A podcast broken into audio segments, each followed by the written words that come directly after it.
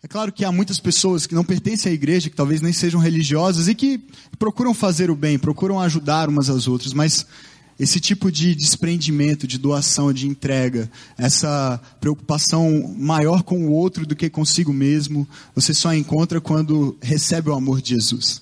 Quando você é alvo desse amor e esse amor toma conta de você, então você pode reparti-lo.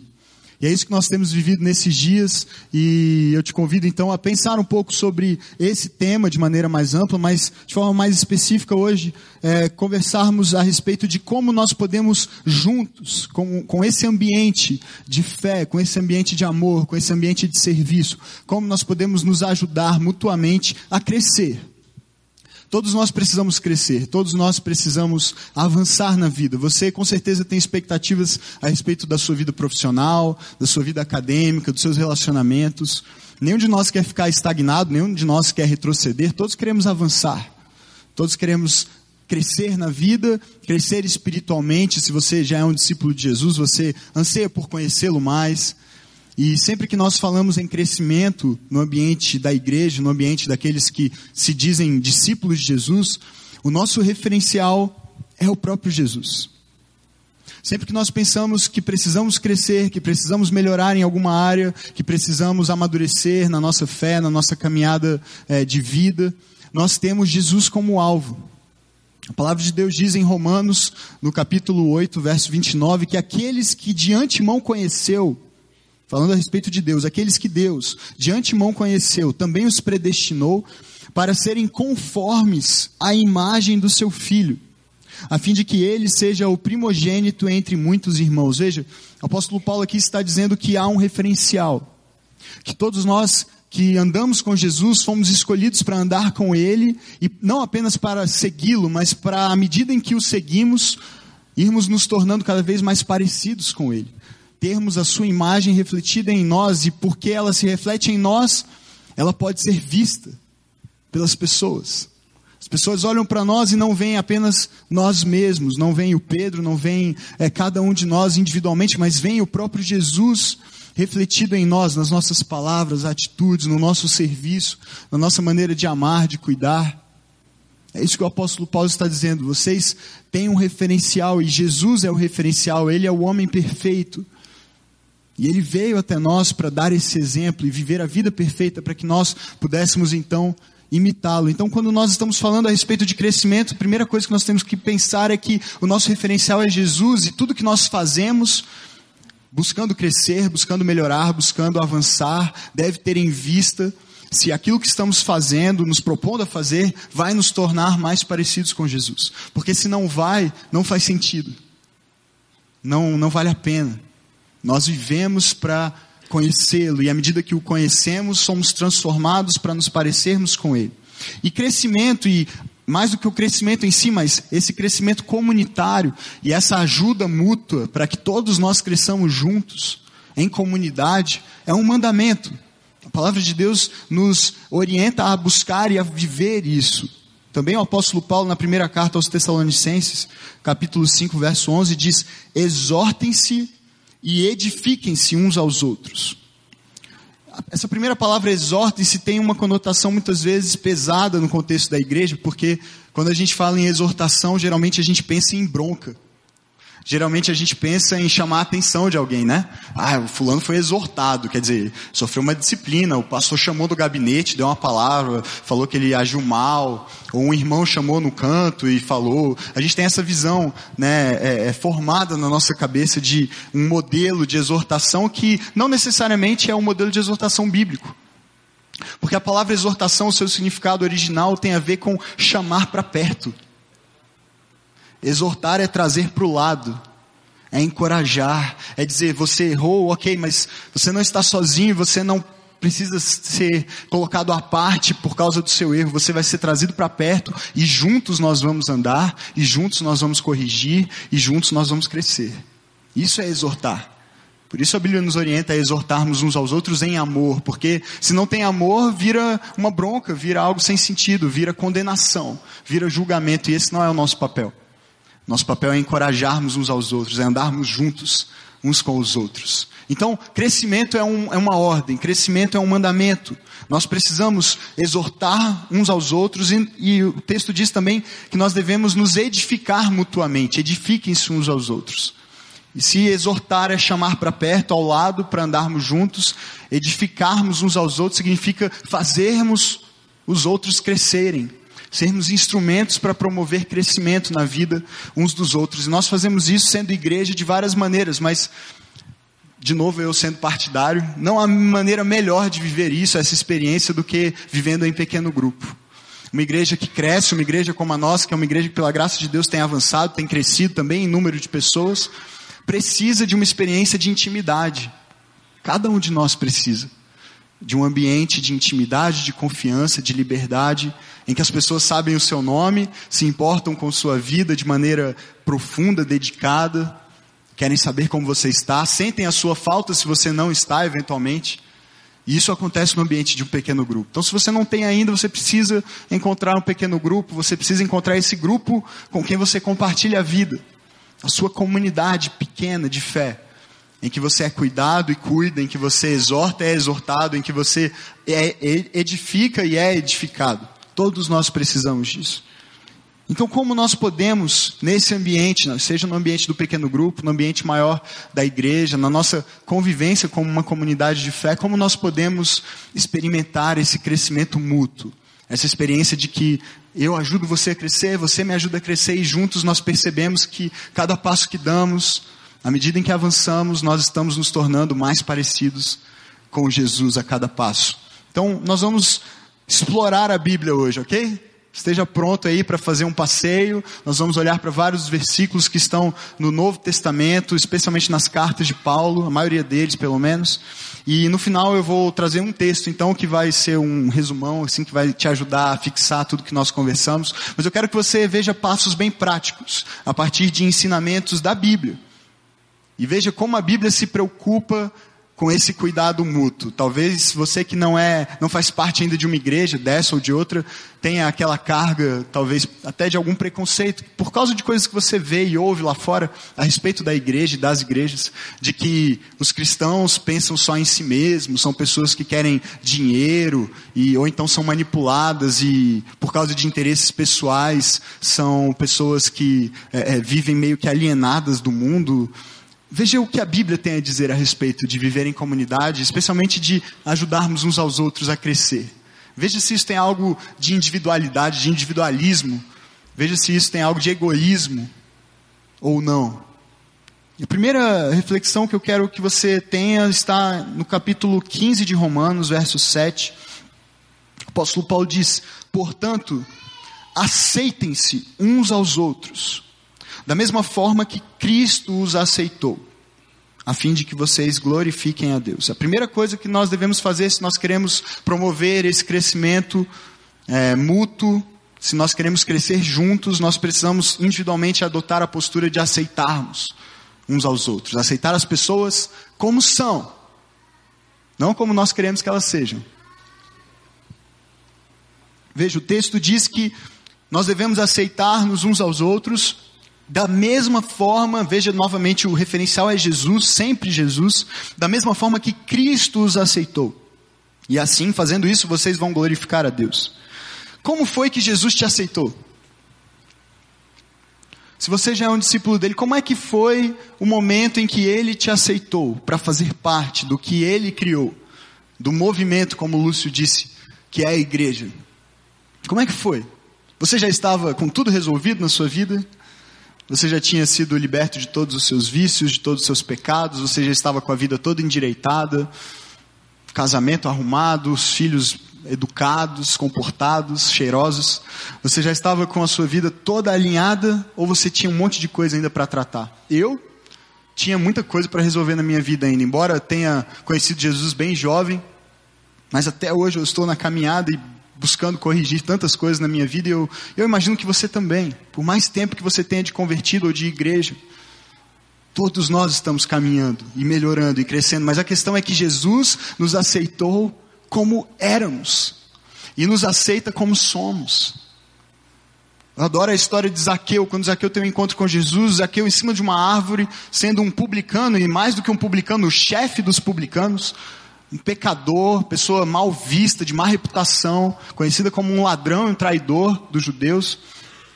Jesus se volta para aquele homem e ele, curioso, tentando avistar Jesus, diz: Zaqueu, eu quero ir para a sua casa. Eu quero estar com você, eu quero jantar com você a loucura que aquilo era para aquelas pessoas que estavam vendo aquela cena. Jesus, já àquela altura reconhecido como um mestre, como um sábio, como um líder religioso, chamar talvez o pior dos pecadores daquela geração para descer daquela árvore e recebê-lo na sua casa. Não por uma obrigação, mas Jesus disse: Eu quero estar com você. Eu desejo estar na sua companhia. Eu quero gastar tempo com você. Eu quero ser, eu quero ter relacionamento com você, Zaqueu. E é assim que nós somos aceitos por Ele.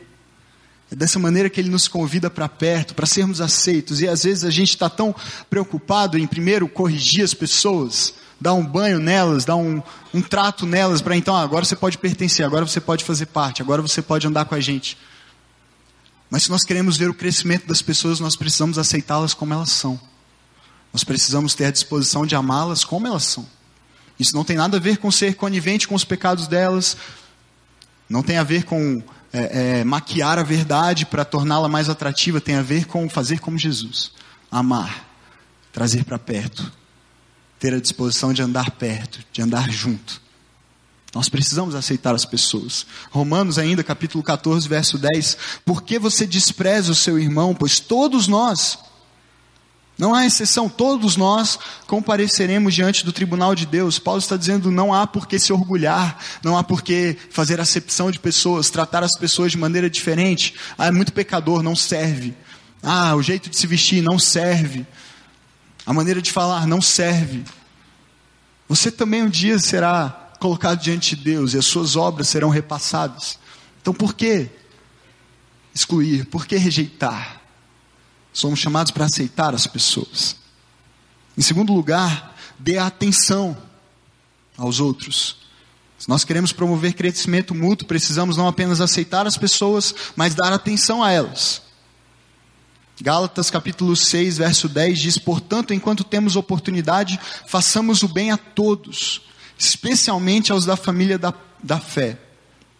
E fazer o bem tem mais do que tem a ver mais do que com simplesmente aceitar, como nós dissemos agora há pouco, mas é ir além, é gastar tempo, é dar atenção. A maioria das pessoas hoje no ambiente familiar não se queixa de falta de dinheiro, na verdade até se queixa de falta de dinheiro, mas principalmente a queixa que nós ouvimos é da falta de tempo juntos como família. Falta de tempo do marido com a esposa, da esposa com o marido, falta de tempo dos filhos com os pais. Ninguém tem tempo, ninguém dá atenção para o outro, é sempre conversa protocolar, é sempre resolvendo problemas, pepinos, e seguindo a vida, seguindo a vida, porque precisa trabalhar, porque precisa ganhar mais dinheiro, porque precisa resolver as coisas.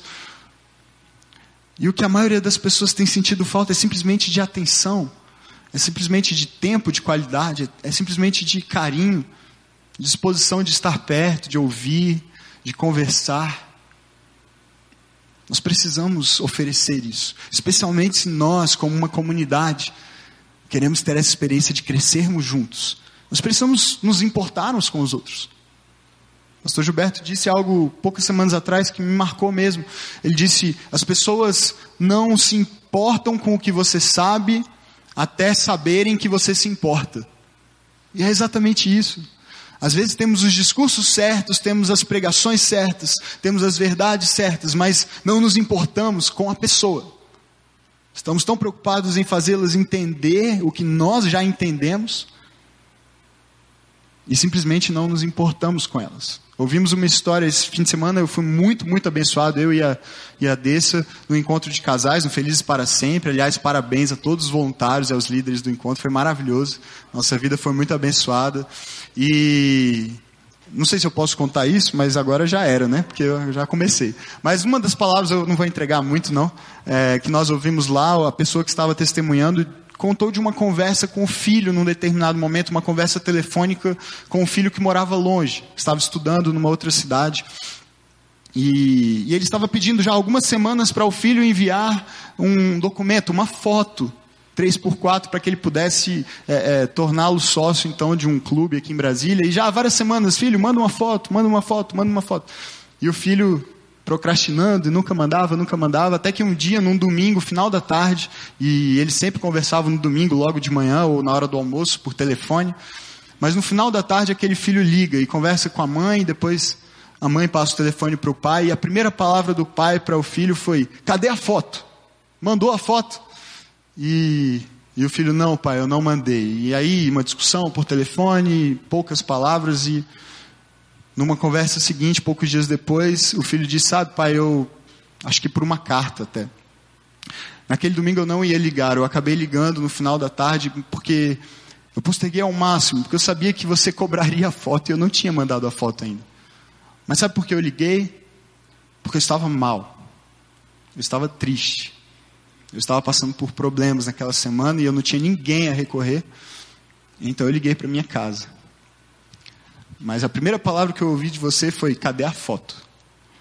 Você não perguntou se eu estava bem, você não perguntou se eu estava precisando de alguma coisa, você cobrou algo que, ok, talvez fosse importante, mas qual é a importância de uma foto 3x4 para entregar num clube se, se há tantas coisas em jogo, tantos sentimentos, tantos problemas muito mais importantes. E às vezes a nossa postura é assim, com as pessoas que nós mais amamos, e essa é a maior incoerência. Em vez de cuidarmos e darmos atenção, nós estamos sempre cobrando, criticando, rejeitando, emocionalmente afastados, distantes. E se nós queremos crescer, nós precisamos promover esse ambiente em que há carinho, há atenção, há importância. E em terceiro lugar, exatamente isso que nós precisamos fazer, demonstrar afeto pelas pessoas. E veja, quando eu falo de crescimento, talvez você tenha aquela expectativa de falar assim, ah, o pastor vai falar sobre crescimento espiritual, então ele vai falar sobre a importância de ler a Bíblia, de frequentar a escola dominical, de é, é, estudar, de adquirir conhecimento, porque esse é o nosso paradigma quando nós pensamos em crescer. Para crescer profissionalmente, você precisa fazer cursos, pós-graduações, especializações, você precisa aperfeiçoar o seu currículo. Mas quando nós falamos de vida, de crescermos uma vida em comunidade, tem muito mais a ver com relacionamento do que com conhecimento.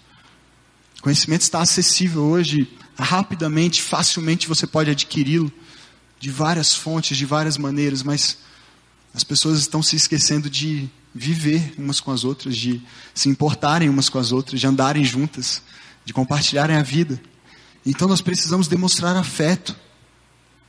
1 Tessalonicenses 2,8, sentindo assim tanta afeição por vocês, Paulo escrevendo aquela igreja, ele diz: decidimos dar-lhes não somente o Evangelho de Deus, ou seja, não apenas fazer a nossa obrigação, não apenas cumprir o protocolo, Fomos, somos pregadores, somos missionários, temos a obrigação então de entregar a mensagem do Evangelho, mas não, por causa do carinho, do amor, do afeto que nós sentimos por vocês, nós decidimos não dar apenas o Evangelho, mas também a nossa própria vida, porque vocês se tornaram muito amados por nós. Imagina se aquela igreja não estava disposta a atender as palavras de Paulo, por mais difíceis que fossem, as exortações que vinham nas cartas que ele mandava. Quem é amado dessa maneira, quem é alvo de tanto carinho, de cuidado, obedece, atende, responde, concorda, se sujeita, se submete. Mas nós precisamos demonstrar afeto, nós precisamos demonstrar carinho. Há uma pesquisa da Universidade de Los Angeles que demonstrou que um adulto, não uma criança, um adulto, precisa de cerca de 8 a 10 contatos físicos por dia para se manter saudável, satisfeito e realizado. Desafio para a semana e dever de casa, contar quantos contatos físicos por dia, na média, aí vocês têm tido. Com a esposa, com os filhos, com amigos. Você pode cumprimentar com um aperto de mão, você pode dar um abraço, um tapinha nas costas, um beijo é, respeitoso, né? É, a não ser que seja na esposa, no marido, aí pode caprichar. E um sorriso, um sorriso amigável, caloroso, que transmita esse carinho, esse afeto, há tantas maneiras de nos tocarmos e de nos aproximarmos e demonstrarmos esse afeto, mas às vezes nós escolhemos nos afastar. E um ambiente de distância emocional não é um ambiente de crescimento. Em quarto lugar, demonstre apreciação pelo que os outros são e pelo que eles fazem também. Às vezes somos bons para elogiar o que as pessoas fazem, mas não reconhecemos suas virtudes de caráter. Às vezes reconhecemos virtudes de caráter, mas temos dificuldade de elogiar o trabalho. Você já imaginou quantas pessoas trabalham para que você pudesse ser servido aqui nessa noite? Quantas pessoas trabalharam e estão trabalhando agora? Nesse, como eu disse, nesse fim de semana a gente esteve lá no Felizes para Sempre e eu fiquei simplesmente chocado com a quantidade de voluntários, de casais servindo. Eu, eu me sentia, era mais do que um hotel, era melhor do que um hotel, porque no hotel você tem lá alguns funcionários, de vez em quando você acha um quando você precisa e geralmente de mau humor, né? Não está muito feliz de estar fazendo aquilo lá. Mas lá era tanta gente cercando. Você precisa de alguma coisa? Você quer uma água, um suco? Precisa de um calma, tá tudo bem. Eu ficava até constrangido, eu não sabia como agir. E, e era tanto amor, tanto carinho, mas eu conversei com a Dessa ontem, a gente jantando lá e, e vendo o pessoal todo lá arrumado e nos servindo, a gente falou, só a igreja pode proporcionar isso. Pessoas que trabalham, executivos, empresários, médicos, profissionais de todas as áreas, que trabalham muito durante a semana, pegam o seu final de semana, o único tempo que, que eles têm para descansar, para relaxar um pouco, arrumam um jeito de deixar os filhos com alguém que possa cuidar e vão para um lugar para trabalhar de muito cedo até muito tarde da noite. E sempre com um sorriso no rosto, sempre com a disposição. Não há como não se constranger, não há como agra não agradecer por isso, não valorizar um trabalho como esse. Então, eu te convido nessa noite, talvez você tenha a oportunidade de fazer isso, reconhecer o trabalho de alguém. Saia daqui hoje, se você tem crianças no ninho, vá lá e diga: Olha, eu queria simplesmente agradecer. Porque enquanto eu estava aqui na celebração, vocês estavam cuidando do meu filho, não apenas cuidando, mas ensinando a palavra de Deus, ministrando aos corações deles. Passa ali na ilha da projeção e dá um abraço nos meninos e fala: Olha, muito legal poder ver aqui a, a imagem do. A imagem do pastor não é tão legal, mas assim, o texto bíblico, né, projetado, é muito bacana. As letras das músicas, obrigado, vocês fazem um excelente trabalho. Tanta gente à mesa de som lá, voluntários na recepção que estão apostos para te dar as boas-vindas. Ninguém está ganhando nada com isso a não ser a alegria de saber que estamos servindo a Deus e cuidando uns dos outros e sendo igreja e vivendo em comunidade. E assim nós demonstramos apreciação, nós valorizamos. Apreciar significa valorizar, elevar o valor. Todo mundo sabe o significado de depreciar. Você tira o carro da concessionária e já sabe que perdeu ali fácil 5, 10, 15 mil reais, dependendo do valor do carro. E você sabe o significado disso. O tempo vai passando e as coisas vão estragando, o valor vai diminuindo. E às vezes nós somos bons em depreciar não apenas as coisas, mas as pessoas também. Em diminuir o valor delas, em fazê-las se sentirem piores do que elas já se sentem. Mas nós, como discípulos de Jesus e como comunidade, somos chamados para apreciar, para elevar o valor, para valorizar, para honrar, para encorajar, para fazer as pessoas se sentirem melhores, felizes, com fé renovada e esperança renovada, porque há um Deus que nos ama, cuida de nós e não permite que nós vivamos sós, mas nos coloca para viver numa comunidade de amor, de cuidado. Então, valorize as pessoas, honre as pessoas, agradeça as pessoas, seus familiares, seus amigos, voluntários na igreja, seu líder de pequeno grupo. Ó, puxando a sardinha de vocês, ó. Valorize seu líder de pequeno grupo essa semana. Dê um presente para eles, ore por eles, dá um abraço e fala obrigado pelo seu trabalho, obrigado por cuidar de nós, obrigado por nos pastorear. Em quinto lugar e último lugar, ore pelo crescimento das pessoas porque o crescimento vem de Deus. A gente pode criar um melhor ambiente, a gente pode ter as melhores iniciativas, podemos demonstrar afeto, aceitação, nós podemos valorizar, apreciar o trabalho das pessoas, mas no final das contas, o nosso crescimento individual e como igreja vem de Deus. Nós preparamos o terreno, nós arrumamos a casa e o convidamos, mas quem promove o crescimento é Ele. E eu não vou ler todos os textos por causa do tempo, mas. Uh, nós temos vários, vários exemplos, vou ler alguns para você, de orações feitas por Paulo no Novo Testamento pelas igrejas que ele é, plantou, pelas igrejas em que ele é, se dedicou a trabalhar e a cuidar de pessoas, servir pessoas.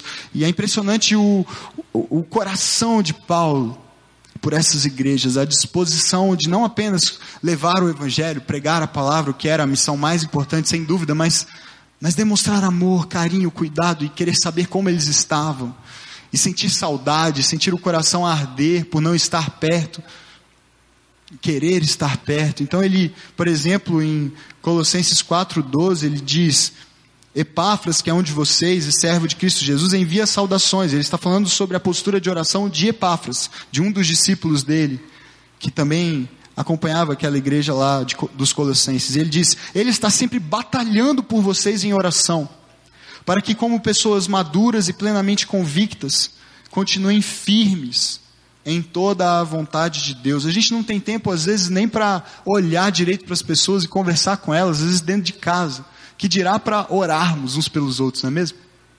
É tão difícil ter essa rotina, é tão difícil criar esse hábito.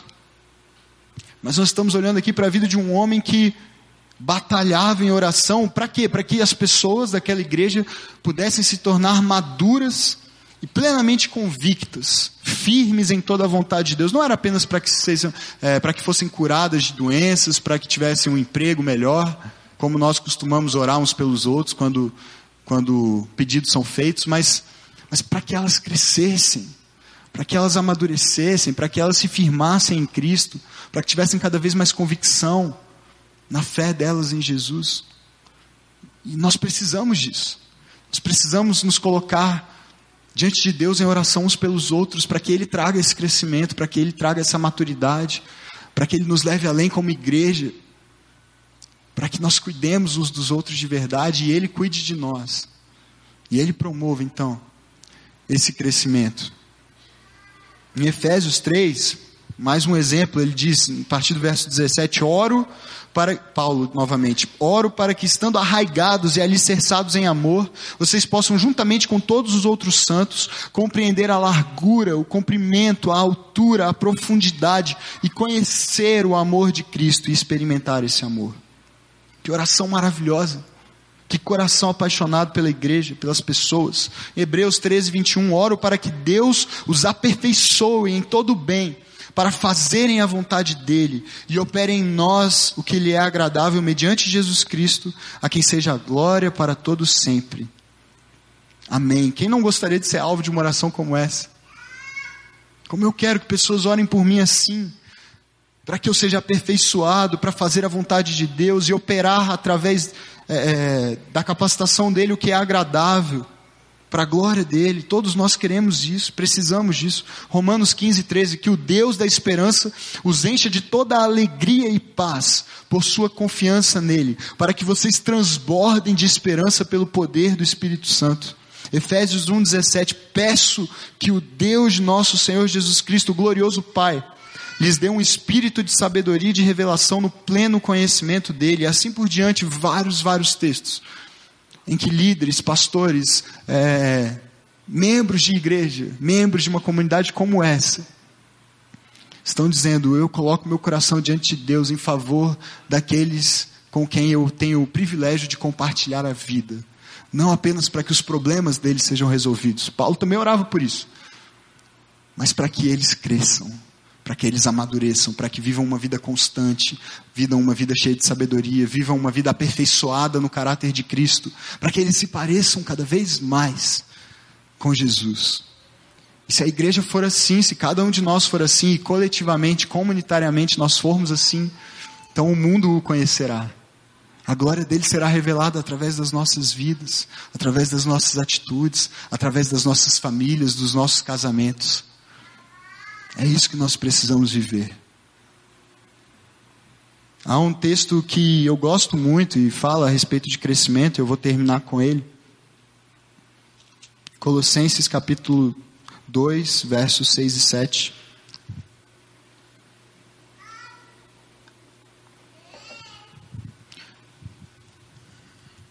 Ele não vai aparecer aí para vocês, mas o apóstolo Paulo diz assim: portanto, Assim como vocês receberam Cristo Jesus o Senhor, continuem a viver nele, enraizados e edificados nele, firmados na fé, como foram ensinados, transbordando de gratidão.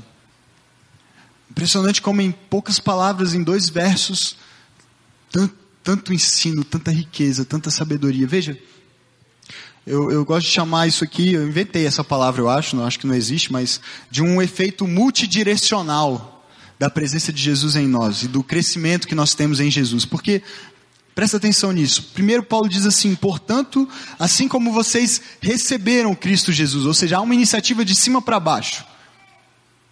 Receber Jesus não tem nada a ver com atitude nossa, mas é, é um resultado da graça de Deus atuando em nosso favor, nos dando de graça, de presente, a salvação em Cristo. Então Paulo está dizendo, portanto, assim como vocês, em primeiro lugar, receberam, de cima para baixo, Cristo Jesus, continuem a viver nele, ou seja, agora, além de uma iniciativa de cima para baixo, vertical, há uma iniciativa horizontal, nossa, de avançarmos. Vocês receberam Cristo Jesus, agora continuem a viver nele, não fiquem estagnados, não se conformem em se tornarem simplesmente cristãos, religiosos, membros de uma igreja, evangélicos. Isso, qual é o valor disso, desse nome? Mas vocês realmente se tornaram discípulos de Jesus, vocês foram alcançados pela graça de Deus e Jesus agora habita em vocês, então vivam dessa maneira, continuem, avancem,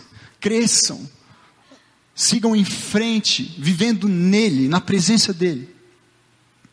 Aí o próximo verbo que aparece, enraizados.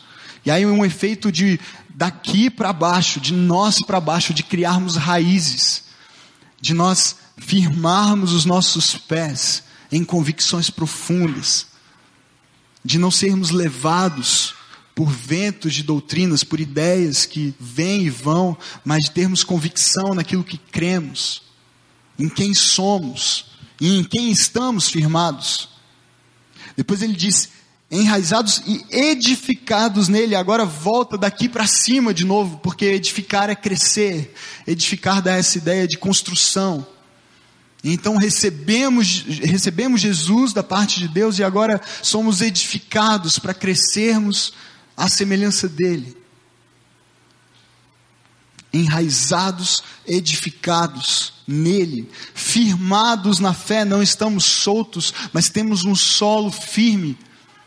E esse, esse solo é a nossa fé em Jesus, em quem Ele é, no que Ele fez, na presença dEle em nós, que nos dá vida, firmados na fé. Como foram ensinados, agora veja, há um movimento de lá para cá, do nosso passado para o nosso presente, todos nós fomos ensinados se você está chegando hoje pela primeira vez, você está sendo ensinado hoje pela primeira vez, mas se você já tem uma caminhada com Jesus, você foi alvo de ensino de tantas pessoas. Pessoas que talvez nunca foram seus professores ou pastores que vieram aqui na posição oficial de ensinar alguma coisa a você, mas que pela vida, pelo testemunho, pela maneira como te amou, pela maneira como te serviu, como te aceitou, como andou com você, te ensinou tanto a respeito da vida com Deus. Todos nós fomos ensinados, ou precisamos ser. E por isso o crescimento é, acontece melhor na, na vida em comunidade. Porque nós precisamos ensinarmos aos outros. Para sermos enraizados, para sermos edificados, para continuarmos a viver em Cristo, tendo recebido Jesus, nós precisamos uns dos outros. E o efeito final disso é transbordarmos de gratidão. É termos sido de tal maneira preenchidos com esse amor de Deus, e das pessoas, cuidando de nós, nos edificando, nos exortando, demonstrando afeto, dando atenção, nos ajudando a criarmos raízes para podermos avançar com firmeza. O efeito disso é transbordar de gratidão. O efeito disso é ter uma alegria dentro de nós que não pode ser contida, mas precisa ser repartida. E vai alcançando as pessoas. E vai mostrando a glória de Deus para as pessoas. Eu quero ser parte de uma igreja assim, e eu louvo a Deus porque nesses dias eu tenho visto essa igreja.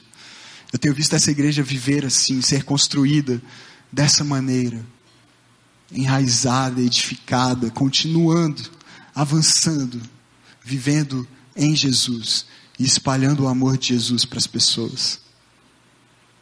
Eu quero orar por você nessa noite.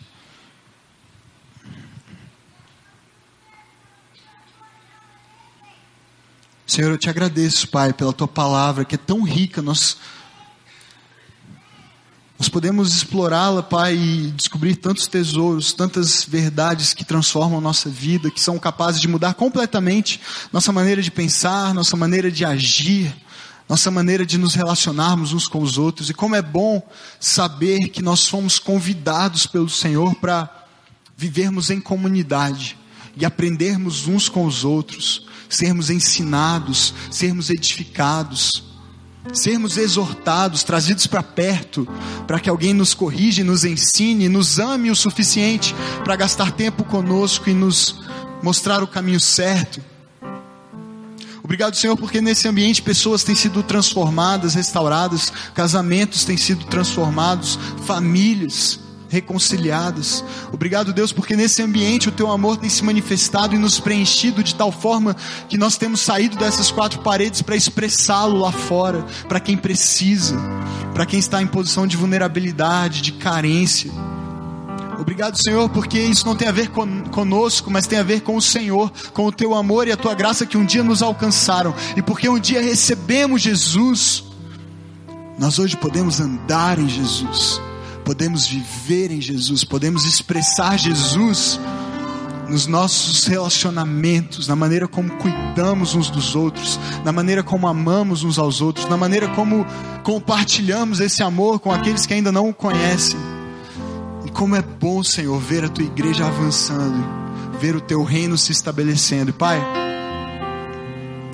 talvez haja pessoas aqui nessa noite que ainda não tiveram essa experiência. E se nós se nós não tivermos a presença de Jesus em nós, se nós não o recebermos, nós não podemos fazer nada. Não há em nós valor, não há em nós esperança, não há em nós alegria para ser repartida e compartilhada se não vier primeiro do Senhor para nós. Mas obrigado porque pela tua graça, pelo teu amor infinito, o Senhor nos alcançou um dia quando ainda éramos pecadores, inimigos do Senhor quando estávamos distantes, corações endurecidos, o Senhor nos visitou e, como Zaqueu naquele dia, olhou para nós, nos mandou descer da árvore e disse: Eu quero estar com você, eu quero ir à sua casa, eu quero habitar no seu coração, eu quero mudar a sua história, a sua família, eu quero mudar a sua maneira de pensar, de agir, eu quero fazer tudo novo, para que você seja amado, para que você seja aceito, para que você seja transformado e então se transforme também num instrumento para levar esse amor para as pessoas. Senhor, se há alguém aqui nessa noite que ainda não recebeu Jesus, em seu coração, que ainda não foi alvo desse amor, dessa graça, que ainda não tem vida abundante, essa vida que nós não conseguimos conter, mas precisamos repartir, porque é demais para nós, porque nos inunda, nos preenche, nos faz transbordar de alegria, de gratidão.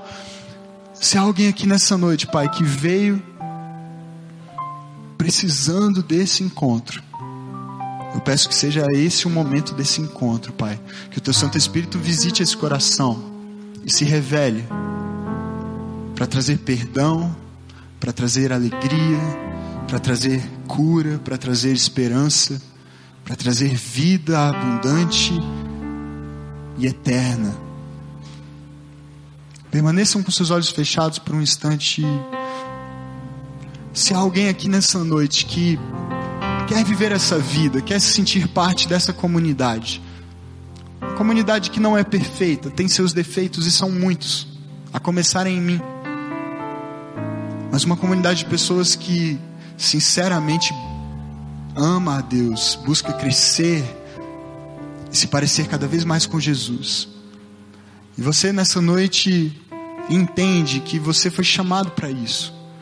Que você precisa disso, você precisa dessa vida, a vida que só Jesus pode oferecer. A vida que começa hoje para você e durará para sempre. Não tem a ver com fazer parte de uma igreja, de ter uma religião, mas tem a ver com desenvolver um relacionamento pessoal com Jesus. Se alguém aqui nessa noite que quer tomar essa decisão em dizer: Eu entrego a minha vida para Jesus, eu quero essa vida para mim, eu quero nascer de novo e ser parte então dessa comunidade. Peço que você levante uma de suas mãos para que eu possa te ver e orar por você. E o Espírito Santo está aqui, deixa ele falar com você. Amém, glória a Deus, aleluia.